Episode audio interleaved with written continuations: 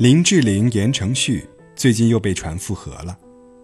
关于两人是否真正复合尚无定论，但是这两个人的名字放在一起，就让人不由得心头一暖，眼眶一湿。兜兜转转十几年，好希望最后依然是你呀！难怪网友大呼：“这是我追过最长的台湾偶像剧。”你们那么相爱过，如果就这样在人群里走散，该有多遗憾呢？你也弄丢过爱的人吗？在遇见了爱，却还不懂得如何去爱的年纪里，那时候多年轻啊！世界像铺满了玫瑰色的泡泡，你像一个骄傲的公主，想要天上的月亮，也立即有人替你去摘。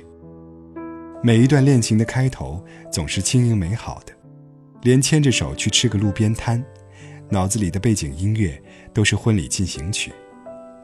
你那么高冷不爱讲话，在他面前自动切换成话痨模式。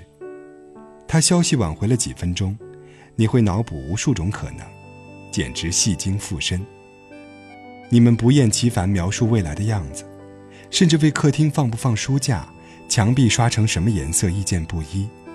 你假装生气。看他笨拙紧张的样子，笑岔了气。可是后来，你们的甜蜜与默契日渐稀薄，纷争越来越多，终于没逃过分手的结局。手机通话记录里，万年霸屏置顶的那个名字，渐渐沉没在一长串名单里。删掉几千条微信聊天记录，你告诉自己不要哭，还是忍不住颤抖。我的一个女友说，分手那天，她赌气放了狠话，摔了车门潇洒离开，却在心头默默的想：如果此刻他追上来，我就原谅他。可是他没有追上来，他回过头，他早已绝尘而去了。另一个女孩，结束三年异地恋之后的好久，都不敢坐火车或高铁，好像每一次出发，还是为了见他。其实分手最令人难过的，不是离别本身，不是他娶了别人，而是分手意味着对自己过去的彻底否定。所有过往的甜蜜都成了嘲笑声，成了自我攻击，成了长在心口的一道伤，无法触碰，却又如影随形。经历过刻骨铭心的爱与离别的人，分手对他们最深的影响。不是恨，而是怕。怕什么？怕重蹈覆辙，怕再度受伤。因为他们长出了刺，学会了防备，学会了伪装，也习惯了将一颗滚烫的心深埋在无人可抵达的地方。前阵子，刘若英在演唱会上唱《后来》，情绪失控，哭到唱不下去，全场粉丝合唱。镜头掠过那些年轻的，或者不再年轻的面孔，他们的眼睛里全是故事。再次慨叹，时机真的好重要。相同的两个人，如果在不同时间相遇，会有不同的结局。太过年轻的时候，他没治好他的公主病和坏脾气，他不懂得消解他莫须有的自尊和戾气，相爱相杀。直到耗尽最后的耐心，让一个人决定离开的，或许不是什么惊天动地的大事，而是那些小情绪的堆砌，是一次又一次失望的聚集。我们都曾那么骄傲，不会为爱的人低头，哪怕心里想说“你留下来吧”，话到嘴边却成了“你走吧”，走了就再也别回来。前不久。周杰伦演唱会上，那个蔑视前男友的小仙女，当很多年轻女孩为她打 call，赞她很酷的时候，我看到的也只是心疼。我心疼的是他还没有真正放下的，却那么激烈而决绝的，做出“我比你老婆美，你不娶我是你眼瞎”的傲娇姿态。放狠话的，从来都是放不下的那一方。因为爱的反面从来不是恨，而是遗忘。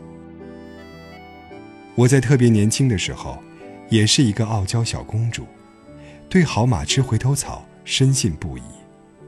现在我才明白，蔑视前任是容易的，逃跑是容易的，真正难的是，你敢不敢面对内心，敢不敢承认错误，敢不敢真正放下，或者在隔了千山万水之后，再找回那个你念念不忘的人，用更好的彼此，再爱一次。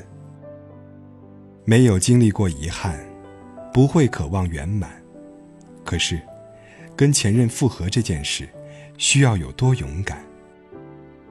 我曾经看过一个娱乐新闻，说谢霆锋当年跟王菲分手后，参加一档节目，在后台情绪崩溃到大哭，眼泪怎么也止不住。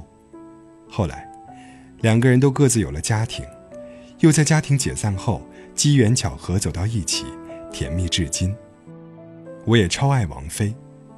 当得知她与谢霆锋复合的消息，最直接的情绪是怕和担忧。我在这怕和担忧里，照见了自己的怯懦。与前任复合需要真正的原谅，原谅曾经的伤害，不是压抑掉那些负面，而是放它真正过去。这很难的。与自己和解，放下芥蒂，也放下骄傲。需要特别勇敢，需要包容心和大智慧。跟前任复合最难的还是信任感的重建。我认识的一个女孩，决定原谅她前男友的背叛，可是复合后，她终日惶惶不安。她一看手机，她就心神不宁。没有信任，就没有真正的亲密。并不是所有错失的爱人都能找回。不是所有凋零的感情都能复合。那些能够兜兜转转再续前缘的爱人，多半分手时也并无半点恶言相向。分手后感念的是对方的好，并且在此后的人生里，两个人都获得真正的成长。若你历尽千帆，念念不忘还是曾经的那个容颜；若你铅华洗尽，耿耿于怀，还是记忆里的那个拥抱。真诚的，再爱彼此一次吧。愿你的感还在，你的温柔更多。